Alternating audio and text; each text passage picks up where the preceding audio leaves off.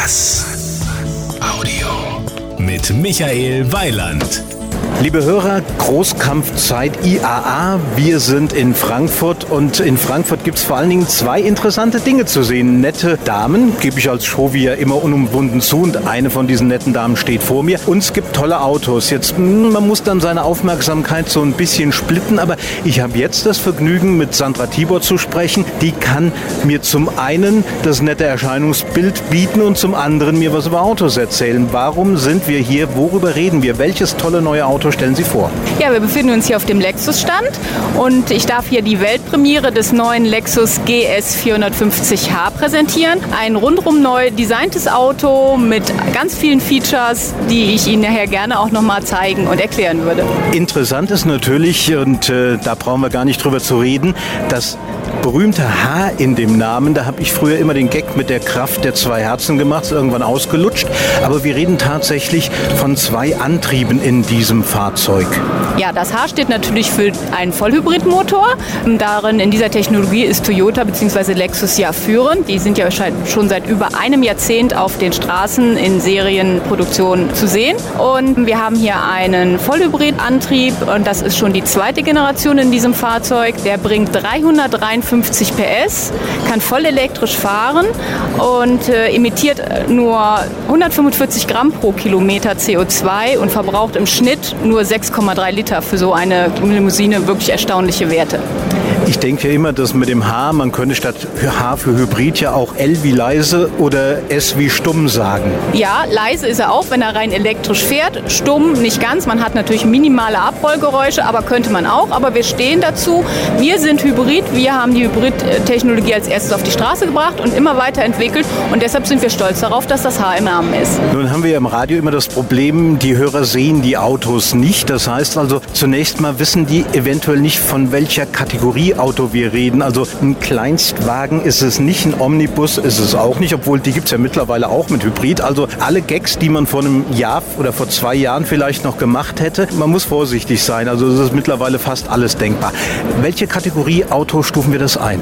Das ist, wir nennen das Grand Turismo Limousine. Es ist also eine vollwertige Limousine in einem Segment, wo Sie für die Hörer vielleicht einfach, Sie können problemlos vier große Erwachsene drin unterbringen oder auch ähm, eine lange Urlaubsfahrt. Wir haben einen Gepäckraum von 465 Litern.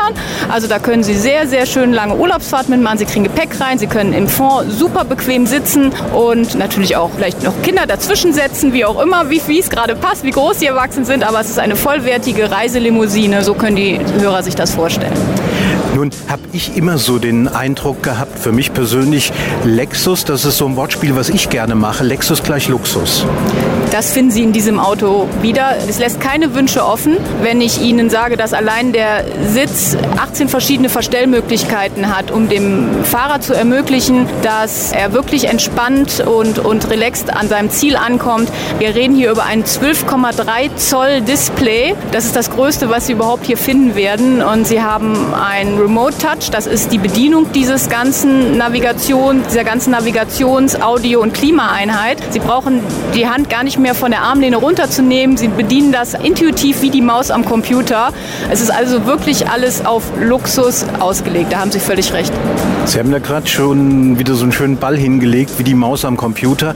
Man muss sich heutzutage bewusst machen, dass ganz viele elektronische Teile in so einem Auto drin sind. Ich habe irgendwann mal den Spaß gemacht und habe gesagt, eigentlich sind das Computer, wo man vier Räder dran geschraubt hat.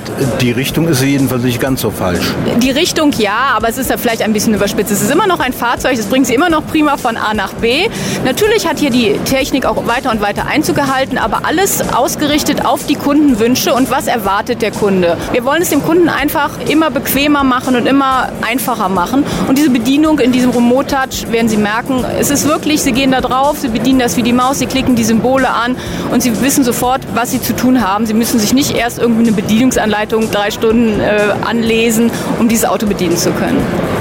Was im Übrigen durchaus sinnvoll ist, ich habe das vor langen Jahren mal bei einem Fahrzeug erlebt, als das losging. Ich sage ausdrücklich, es war kein Fahrzeug aus Ihrem Haus und ich musste tatsächlich mir die Bedienungsanleitung ziehen, weil ich nicht in der Lage war, den Wagen in Bewegung zu setzen. Also für Motorjournalisten ist es schon schlimm, sowas zugeben zu müssen, aber das waren so die Anfänge. Da hat zwar jeder Techniker gewusst, was er da gebastelt hat, aber das war es dann auch.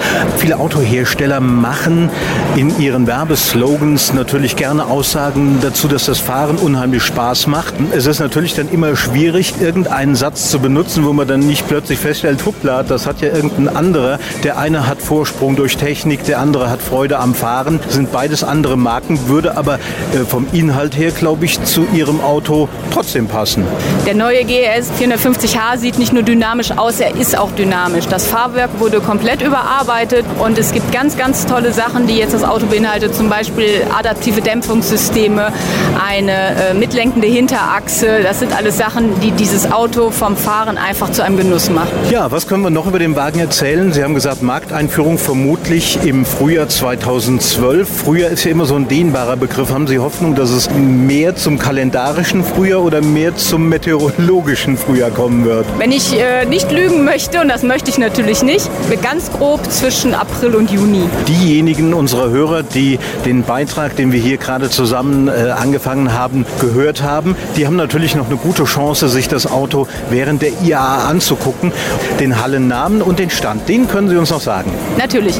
Der Toyota und Lexus Stand befindet sich ganz präsent mitten in der Halle 8. Gar nicht zu übersehen. Und ich kann Ihnen nur sagen, liebe Hörer, es macht wirklich Sinn, mal hinzugehen. Und wenn Sie da so eine nette junge Dame neben dem Auto stehen sehen, gucken Sie mal drauf. Wenn da Sandra Tibor draufsteht, dann wissen Sie, mit wem ich gesprochen habe. Danke fürs Gespräch. Ich bedanke mich auch. Das war ein Beitrag von Michael Weiland. Mehr zu diesem und anderen Themen gibt's auf was-audio.de.